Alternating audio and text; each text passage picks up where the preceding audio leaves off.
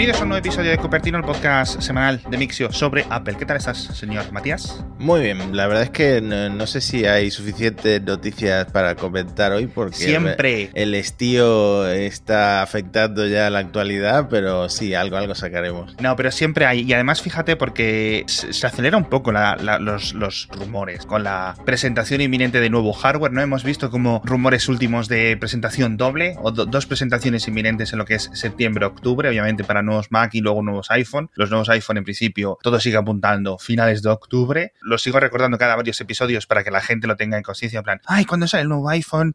Eh, me hago el cálculo mental para comprarlo cuando empiecen las clases en la universidad. Pero bueno, más allá de los iPhone, etcétera, lo que tenemos esta semana es eh, rumores del iMac, con lo cual espero poder cumplir nuestro cupo de rumores y que no nos tiren el episodio, no nos, no nos bloqueen la web. Eh, porque, en principio, aunque obviamente, como comentamos en anteriores episodios, no va a venir este rediseño, hay un iMac nuevo inminente, ¿no? Con procesadores Intel. Eh, fíjate que aquí eh, hay como una guerra de filtradores. que se, maten, que se, maten. no se ponen de acuerdo. Y como en una, guerra, en una guerra de filtradores, yo soy el que vende las navajas. Fíjate lo que te digo. Fíjate que yo creo que desde que Apple eh, comentó todo eso de que iba a mejorar el secretismo dentro de la empresa para que no se filtraran tantas cosas, han aparecido más filtradores de Apple. Twitter está lleno de, gente con nicks extraños que de repente te filtran un iMac. Bueno, pues uno de estos, el Soy si te digo la verdad, no soy un experto en filtradores, no sé quién es esta persona ni qué ha filtrado con anterioridad, pero dice que esta semana tendremos nuevos iMac y una renovación como la que comentábamos, sin rediseño ni nada, solamente para actualizar procesadores, Intel a la décima generación de Intel, ¿no? ¿Qué pasa? Que ya ha salido Procer, eh, John Procer, este filtrador que comentábamos, exactamente mi amigo, desmintiéndolo, diciendo que no, que Apple se va a esperar a agosto. Y bueno, la verdad es que Apple se encuentra en una encrucijada, ¿no? porque sabiendo la gente que están dando el paso a su propia plataforma, van a comprar eh, un iMac, el último iMac supuestamente con procesadores sale esta semana, ¿tú te lo comprarías? No sé, la verdad, complicado. Bueno, pues como los MacBook Pro de 16 pulgadas que llevan 5 o 6 meses en el mercado, tampoco es mucha diferencia, ¿no? En, el gran contexto de las cosas en este sentido, o los MacBook Pro de 13 pulgadas que llevan 4 meses, etcétera. No hay mucha diferencia. Yo creo que siguen siendo buenos ordenadores, etcétera, con lo cual si no eres alguien que quieras estar a lo más de lo más de lo más, pero bueno, yo mi Mac, el último, el único iMac que me compré, lo compré como mes y medio antes de que salieran los de 27, con lo cual siempre me quedó esa espinita ahí de, haber hecho un poco el canelo, pero recordamos que al final tú compras lo que compras, es decir, no, no, no, un montón de personas piensan, no, jolines, ahora salen los nuevos, tal, y Apple es muy laxa con esto, en algunas ocasiones hemos visto que Apple dice, bueno, si te has comprado esto hace un par de semanas, etcétera, te lo cambiamos y te puedes comprar el nuevo, no hay ningún problema, te hacemos una devolución de dinero, incluso en algunas ocasiones hace años lo hemos visto, etcétera, lo cual está muy bien, es decir, se porta muy bien la compañía en todo este sentido. Sí, también te puedes volver loco, porque las filtraciones ahora están a un año vista, entonces no te vas a comprar un iPhone porque dicen que el del año que viene va a tener tal eh, cosa. Pues. Exacto, es que si no, nunca compras realmente. Entonces, eh, es cierto que es lo que dices tú, una encrucijada, la palabra clave. ¿Y cuándo van a salir estos iMac con Apple Silicon? Pues a lo mejor es que te quedas esperando, te quedas esperando y te da dentro de un año y no han salido porque no hay ningún tipo realmente de indicación de que vayan a salir más pronto o más tarde, más allá de que Apple va a comenzar con los, con los propios MacBook, pero de nuevo, no sabemos cuál es MacBook realmente eh, esa transición. Entonces, si necesitas un iMac cómpralo, porque al final yo creo que lo hemos comentado en algunas ocasiones, el, comprador medio de los iMac, no de los iMac Pro, de los iMac, etcétera, eh, siguen siendo estos la versión de 21 pulgadas, porque tampoco le pides, le pides, le pides mucho, con lo cual yo creo que es una renovación que a lo mejor Apple quiere sacar antes de que empiece el curso escolar para tenerlo por ahí listo, pero bueno, no creo que vaya a haber ninguna gran diferencia a largo plazo. Pero bueno, de todas formas, sobre este tema de, de los iMac y hablando de Intel a Apple Silicon, creo que ha quedado ya por fin oficial una cosa que todos sospechábamos o dábamos al 99,9%, es que macOS Big Sur es tanto 11.0 como 10.16, es decir, que tiene los dos números, ¿no? De, a la vez. Sí, a ver, yo creo que oficialmente es 11.0. Lo que pasa es que el sistema a veces se identifica como 10.16 por una cuestión de retrocompatibilidad con todo ese software que podría tener problemas porque eh, hay algún script que asume que todas las versiones de Mac van a ser 10.x, ¿no? Entonces, esas aplicaciones podrían dejar de funcionar si de repente se encuentran con un 11.0. Entonces, Apple, un ingeniero de Apple, pues ha hecho un hilo en Twitter, ¿no? Diciendo que eh, el sistema se identificará como macOS 10.16 para aplicaciones asociadas a SDKs antiguos, etcétera. Y para esto, lo que estoy diciendo yo, los scripts que asumen que la versión es 10.x. Entonces, eh, en lugar de dar ese salto de versión mayor, pues eh, se identifica a sí mismo el sistema como una versión menor. Pero Apple dice, a ver, a partir de ahora, desarrolladores, no asumáis que la versión va a ser 10.x. Y incluso dice, corregir esto no te va a llevar mucho tiempo. O sea que no, creo que el, año que viene, pues, o el siguiente, el sistema siga haciendo lo mismo. El salto a 11 es oficial. Lo que pasa es que es esa dualidad por un tema de retrocompatibilidad es el sistema operativo cuántico, ¿no? Que tiene eh, dos, existencias. Fíjate que yo pensaba que se identificaría como macOS 11 en ordenadores con Apple Silicon y, con, y, en los Intel como macOS 10.16. No pensaba que esta diferencia era mucho, un, digamos, un viejo conocido que se supone que es lo que ocurrió por lo que no hay Windows 9, ¿no? Porque si ponían Windows 9, un montón de, software de este escrito hace 20 años con Windows 95, Windows 98, etcétera, que intentaba detectar esa cadena ¿no? Si empezaba por Windows 9, haz esto, ¿no? Y luego con Windows XP o con Windows ME, etcétera, haz otra cosa. Y tiene que haber software por ahí escrito tanto como para que, en principio, ¿no? Yo creo que nunca llegó a haber confirmación oficial, pero Microsoft dijo, mira, pasamos del 8 al 10 y ya está. pero bueno, esto en cuanto a Big Sur, en cuanto a rumores de los iMac, eh, pero tenemos unos nuevos rumores de los iPhone, aunque es un poco más etéreo, y es que me he encontrado que la ministra de Economía de México está en conversaciones, está en un montón de viajes, está intentando, digamos, atraer un montón de inversión y de fabricación que ahora mismo está en Asia sin saber muy bien hacia dónde tirar, ¿no? Eh, diferentes tratados de comercio han quedado un poco desangelados, tanto la NAFTA en, Estados Unidos o en Norteamérica como lo que es eh, los, los, acuerdos transpacíficos, etcétera. Y dice México, vale, esta es la mía, vamos a hacer una cosa, como estamos a un camión de distancia de poner las cosas en Estados Unidos, cada vez el mercado mexicano también es más grande, más rico, más potente, etcétera. Vamos a hacer una cosa. ¿Tienes problemas para fabricar en China? ¿No te apetece irte a Vietnam porque a lo mejor sospechas que pueda pasar lo mismo? ¿O crees que es posible que haya un escenario de guerra en esa zona en los próximos 10 a 15 años? Amigo, descubre México. y entonces está de tour intentando que un montón de grandes fabricantes, de grandes ensambladores, de un montón, digamos, de toda esta maquinaria que está detrás de los productos de la electrónica que compramos, pero también sobre todo de, a nivel muy básico, es decir, sobre todo a nivel de aceros, a nivel de, de todo tipo, a nivel industrial, se lo quiere traer a México, ¿vale? Tiene un montón de potencial y obviamente México no es un gran país industrial a nivel Japón o a nivel China, pero jolines, eh, tiene una muy fuerte posición. Y entre una de las cosas que dice, deja caer, dice, voy a hablar con Apple, a ver si se trae la fabricación o parte de la fabricación. Y yo, ¿cómo? Espera, ¿qué? ¿Qué? en una nota ahí, y yo, ostras, tú, y sería muy interesante. Yo creo que sería casi imposible un movimiento. Obviamente Apple está explorando estas cosas. Hemos visto esta semana que va a empezar a fabricar algunos iPhone nuevos en, el modelo 11, etcétera, en India, de la misma forma que estaba haciendo otros móviles ya un poco modelos anteriores en India. Pero India sigue siendo un mercado muy, muy, muy menor para, Apple. No debería de serlo, pero sí que tiene esa cuota de mercado entre el 0,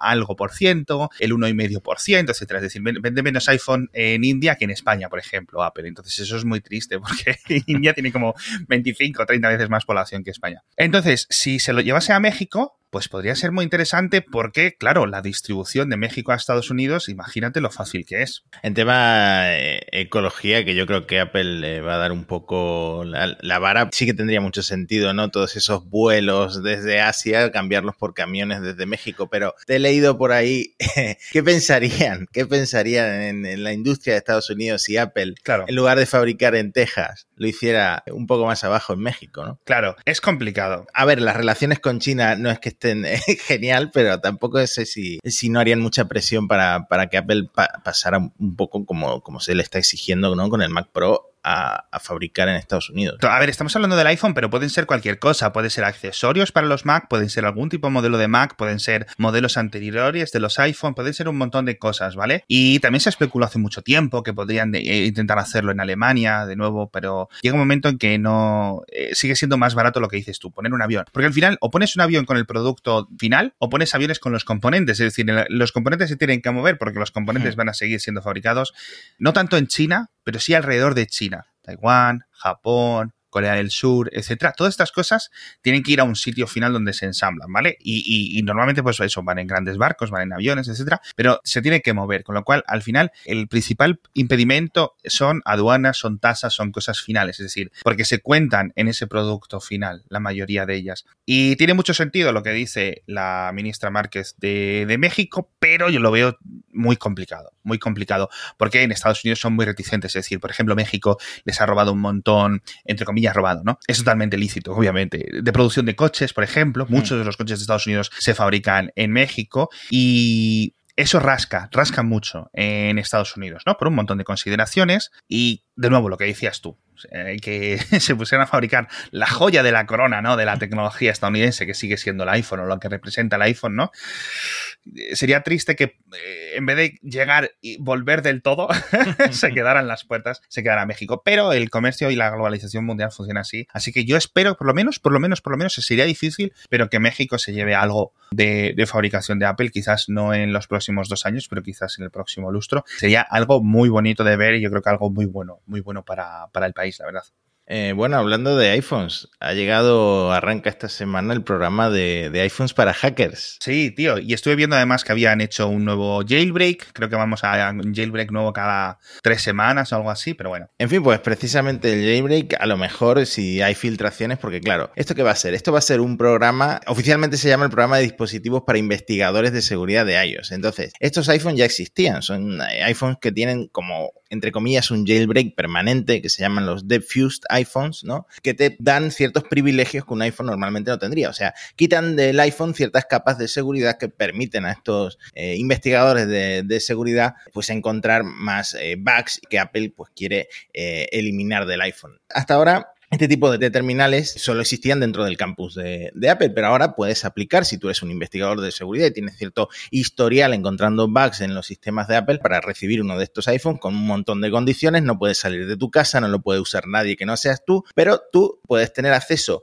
por ejemplo, remoto por SSH, por Shell, por línea de comandos al iPhone. Es una cosa que normalmente en el iPhone no tienes, a menos que tengas el jailbreak. Tienes permisos de, administrador, una especie de root para las aplicaciones. Eh, eh, y luego tienes un montón de documentación que solo estaba disponible para empleados de Apple, sobre todo los que eh, trabajan en esto, en el software y en la seguridad del sistema.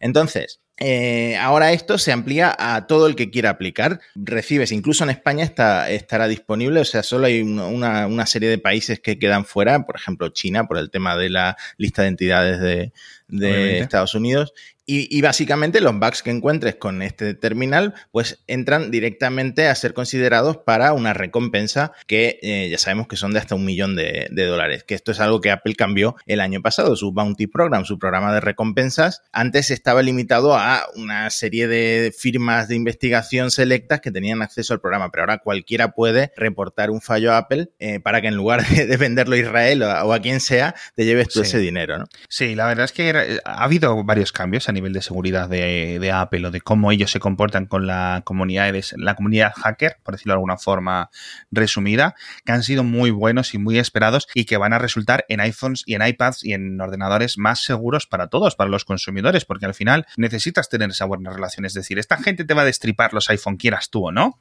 porque son gente con mucho cerebro y, si tú les facilitas las cosas y digamos que colaboran contigo o les firmas un contrato legal para que contraten y, colaboren contigo eh, descubriendo estos fallos de seguridad, todos vamos a salir ganando. Y obviamente esos fallos, esos exploits, no van a llegar al mercado, no se van a vender, no se van a convertir en jailbreaks y sobre todo no se van a convertir en malware, que es lo que hmm. estamos viendo eh, constantemente, ataques tanto para iPhone como para Android a unos niveles absurdamente altos. Hmm. Sí, pero si ya había filtraciones de estos teléfonos, o sea, si, estos teléfonos ya estaban disponibles solo para empleados y llegaban de alguna forma algunos jailbreakers que los aprovechaban para, pues, para hacer este, este jailbreak, eh, ¿no crees que ahora ¿hay un mayor riesgo de filtraciones o Apple lo controlará de alguna forma? Pues yo no desconocía que estos acabaran por ahí. Es decir, hemos visto algún caso raro, pero no sabía que esto era como un problema relativamente extendido. Yo supongo que llega un momento en que esta gente sabe cómo saltarse los controles, es decir, sabe cómo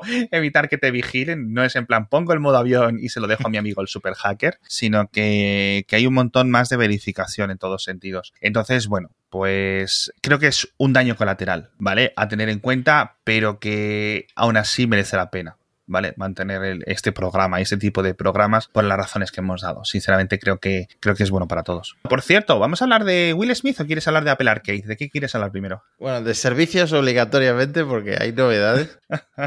bueno, pero antes vamos a hablar del patrocinador. Por cierto, Matías, ¿por qué tiene este Master en Internet Business? Que yo siempre que lo leo digo Matías Internet Business, pero no, es Master Internet Business de ISDI, que ya sabéis que es el primer máster integral de transformación, especialización y profesionalización del negocio digital. Es obviamente como ya hemos comentado en alguna ocasión en Cupertino cuando hemos hablado de este patrocinador, un programa de 450 horas, es decir, es un gran, gran, gran máster que comienza ahora en octubre, que te va a permitir obtener conocimiento y la visión holística del negocio en la era digital. Sobre todo es una experiencia en la que gran parte del máster lo que vas a hacer es entorno real, con una propia empresa, con dinero, con euros de verdad, con clientes de verdad y con ejecución de verdad, con lo cual es una cosa que es muy distinta a lo que estás viendo en el mercado, donde hay mucho apunte, mucha leche, pero hasta que no acabas el máster le han dado la vuelta a la tortilla y lo quieren hacer y lo están haciendo así y les están dando muy buenos resultados. Os dejamos en los enlaces de las notas del episodio la web con toda la documentación para que podáis ver tanto el precio como las becas a las que podéis acceder los oyentes, como las fechas y todo lo que consiste este máster en Internet Business. Eh, por cierto, muchas gracias a Isdi por patrocinar porque está patrocinando un montón de episodios de Cupertino. Apple ha ganado una puja millonaria. El otro de los que había empujado era la Warner, Warner Brothers.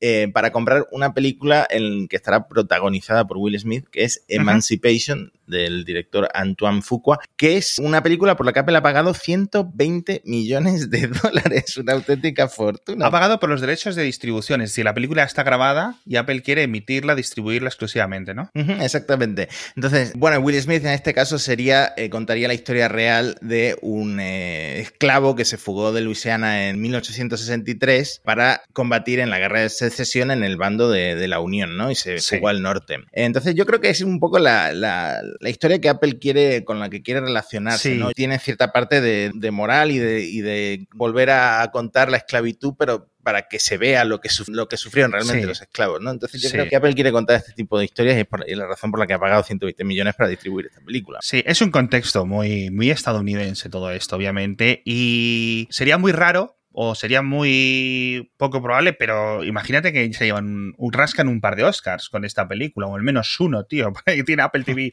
un año, año y pico, tío, y sería un, espaldarazo increíble para lo que es la plataforma. Pero en este sentido, una cosa de Apple TV, más allá de estos 120 millones, etcétera, tiene mucho que ganar porque tiene una billetera infinita. o sea, es absolutamente una locura. Es decir, Netflix gasta, pero Apple gasta menos que Netflix. Pero Apple puede llegar a coger y decir, mira, de verdad, o sea, esta es nuestra nueva estrategia. Nuestra nueva estrategia es abrimos el maletín así boca abajo y que se caigan los fardos de billetes y aprovecharse de todo este cierre de los cines que hay, todo este caos total que hay y potenciar Apple TV. Cogerse este año 2020, el principio de 2021 y a base de talonario convertirse y comprar un montón de estrenos nuevos y que la gente descubra y que la gente esté en Apple TV, etcétera. Porque a base de poca producción, poquito, venga, cuatro o cinco series, etcétera, cosas así, se va a tardar mucho en construir una gran alternativa, ¿no? Que entonces, a base de películas, a base de comprar cosas que ya estén funcionando, a base de comprar derechos de emisiones de series anteriores, etcétera, es como se puede construir un gran catálogo. Ahora que se supone que debería de llegar un poco la consolidación, porque ya hemos visto que Netflix y Disney están aquí para quedar y el resto de piezas están un poco más en movimiento, ¿no? Hmm. Y también eh, justo ahora cuando se va a cumplir un año de que este año gratuito que tienen toda la gente, los clientes ah, que han mm. comprado cualquier dispositivo nuevo de Apple. Entonces, ahora llega la hora de suscribirse para seguir pagando, pero esta vez pagando de verdad, ¿no? Exacto. Hay mucha expectativa en, en Wall Street y en un montón de banca para ver por dónde van los tiros con esto, porque hay muchísimo dinero. Es decir, si tú estás todos los meses pagando por un servicio de streaming, aunque sean 5 euros, como es el caso de Apple TV, ya son 60 euros todos los años que le metes a Apple, ¿no? Entonces, son dineros muy fáciles de conseguir, sobre todo que en principio se los puedes quitar a la competencia y la banca está muy interesada en ver por dónde van los tiros. Entonces, yo creo que es hora de que Apple eh, decida un poco qué es lo que quiere hacer. Le pasó un poco con el Apple Watch. Con el Apple Watch iba a ser una cosa y luego dos años después acabó siendo un dispositivo mucho más centrado en el, en el deporte, en la actividad física, etcétera. Con lo cual, eh, son cosas nuevas para Apple. Por ejemplo, con el iPad, incluso yo creo que pasó un poco. Es decir, pasó de ser el sustituto de los ordenadores, etcétera, a otra cosa distinta entre medio, es decir, a ser su propio elemento, ¿no? Eh, incluso un montón de gente cambió su perspectiva y yo creo que con Apple TV veremos. Lo que yo no sé es si Apple no acabará expandiendo su oferta esta de que si sigues comprando un dispositivo nuevo, sigues teniendo Apple TV gratuito 12 meses más. Por ejemplo, que la gente que se compre un iPhone todos los años, pues va arrastrando el Apple TV gratis siempre, siempre, siempre, siempre, ¿no? Pero bueno. Llegará un momento en el que alguien tenga que pagar por eso, pero sí es cierto que tiene sentido ese rumor que había de que van a hacer una suscripción única para todos los servicios y sobre todo tiene sentido por lo que te voy a comentar ahora, que es una exclusiva que sacó eh, un antiguo compañero mío de, de Kotaku, en este caso, que se fue a Bloomberg a sacar exclusivas con Mark Gurman, que es Jason Schreier. Y a mí me abrió un poco los ojos, porque de verdad que de Apple Arcade hemos hablado muy poco, pero está siendo un fracaso. Por lo visto, Apple ha cancelado eh, varios juegos que iban a, ser parte de Apple Arcade, de esta suscripción de, juegos sin publicidad, por una especie de cambio de estrategia, ¿no? Que están eh, planteando. Quieren ir más hacia juegos que generen más eh, lo que se llama engagement, ¿no? Que pases más tiempo enganchado a este tipo de juegos. Pero claro, este tipo de juegos son un poco los que triunfan por, porque son como casinos, ¿no? Son como, como máquinas tragaperras, son juegos... Más adictivos, exacto. En este caso le preguntan, ¿juegos como cuáles? Y dice, como el Greenstone. Y no, tenía ni idea de que era el Greenstone, me he metido en la App Store a ver qué es, y es un minijuego estilo Clash Royale, ¿no? Estos, estos videojuegos al final triunfan por, porque su modelo de negocio funciona, que es que eh, tú empiezas a jugar gratis mm, y, luego pues tienen una serie de microtransacciones por las cuales genera un montón de dinero. Entonces en Apple Arcade me imagino que no habrá este tipo de microtransacciones, pero de alguna forma sí tienes estas pequeñas recompensas que te activan no sé qué hormona para que te enganches, ¿no? Puede ser que vaya tirando en, en, esa línea y menos en la línea de videojuegos indie o, o de videojuegos más con una historia, no sé. Eh, la cuestión es que un cambio de, estrategia tan pronto quizá apunta a, un fracaso o a que no está funcionando como Apple se esperaba. Jo, yo la palabra fracaso la reservo más para otras cosas. No lo sé porque, pero sí que es cierto que hay un cambio de estrategia. Es decir, este artículo lo explica perfectamente y, tiene suficientes fuentes como para considerarlo que realmente está fundamentado todo este cambio. Pero es cierto que, digamos, no puedes conseguir en estos niveles en los que estás ahora, hay muchos juegos, pero claro, tú tienes un catálogo de juegos. Vamos a asumir por simplicidad hmm. que hay 100 juegos, ¿vale? Para poder hacer los cálculos. De esos 100 juegos te van a interesar el 10% a ti, porque realmente somos variados en nuestra elección.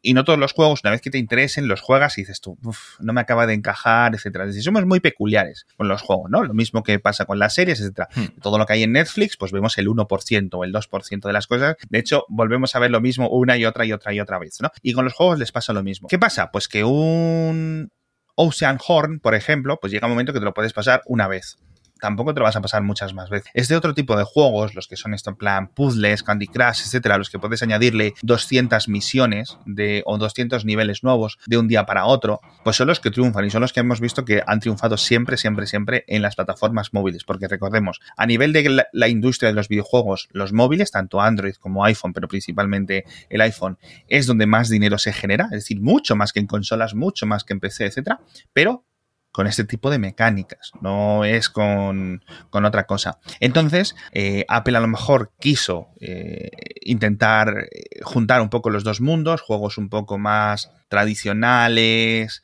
que pudieran un poco elevar un poco el estatus ¿no? de lo que es el juego móvil, etcétera, y se ha visto que, claro, en un modelo de suscripción, lo que hace que la gente siga pagando por el Apple Arcade es un juego que te atraiga semana, semana, semana, semana, semana, ¿no? No que un juego que te lo pasas en tres semanas y luego ya te olvidas y luego buscas el catálogo, no encuentras nada, te encuentras un, un mes que dices, jolín, no he jugado a ningún juego de Apple Arcade, siguiente mes dices, pues me voy a dar de baja porque total paso de estar pagando 5 euros, ¿no? Que no es mucho dinero, pero bueno. Entonces, aquí entra luego toda esta nueva mecánica de la suscripción que dices tú, una suscripción unificada de un montón de cosas en la que puede tener un poco más de sentido, pero sobre todo este cambio de estrategia. digo, yo no lo haría de fracaso ahora, pero sí que es cierto que, digamos, tampoco puedes mover a las masas con estas cosas. Sí me parece un poco triste, sobre todo para los estudios de desarrollo que habían empezado a desarrollar estas cosas y que estaban, digamos, trabajando en estos videojuegos, etcétera, y que Apple les cambia o les cancela los proyectos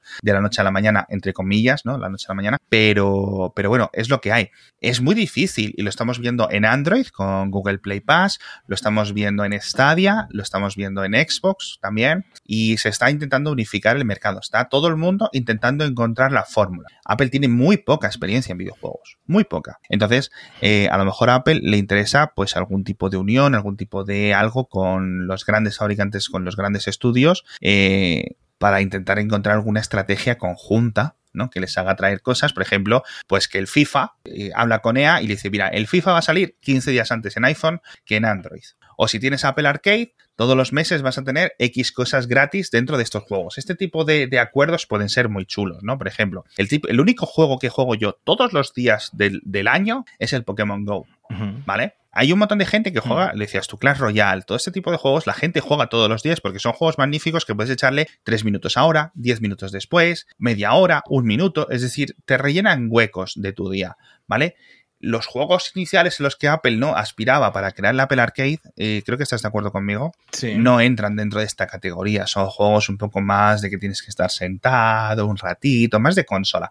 El juego móvil es otra cosa. Entonces, bueno, Apple está rectificando y yo creo que, que va a ir para bien. Ahora, claro, la calidad media de los juegos en Apple Arcade quizás sufra o quizás quede un poco reducida, ¿no crees? Seguramente, sí, pero es que es muy difícil equilibrar una cosa con, eh, con otra. Ya ¿eh? digo, eh, yo creo que a través de los acuerdos, por ejemplo, si pagas Apple Arcade dentro del Minecraft o dentro del Roblox, todas las semanas o todos los meses te vamos a dar tantas monedas digitales. Llegas a un acuerdo, Apple y Microsoft o Apple y los creadores de Fortnite o Apple y quien sea, sincronizan un poco estas, estos abonos, ¿no? Estas suscripciones y automáticamente aparecen en tu cuenta que tengas asociada. No sé. Eso podría funcionar y podría hacer que la gente se viniera a, este tipo de juegos. Y por una parte, pues yo no sé si Apple tendría que pagar a Microsoft como creadores del Minecraft una cantidad o si se puede, digamos, eh, el acuerdo simplemente sea para que haya más gente de iPhones a jugar al, Minecraft. No lo sé, yo creo que, hay muchísimo dinero y que Apple se está quedando un poco en ganando mucho, eso sí es cierto, con estos 30%, estos 15%, estas compras en, en aplicaciones, pero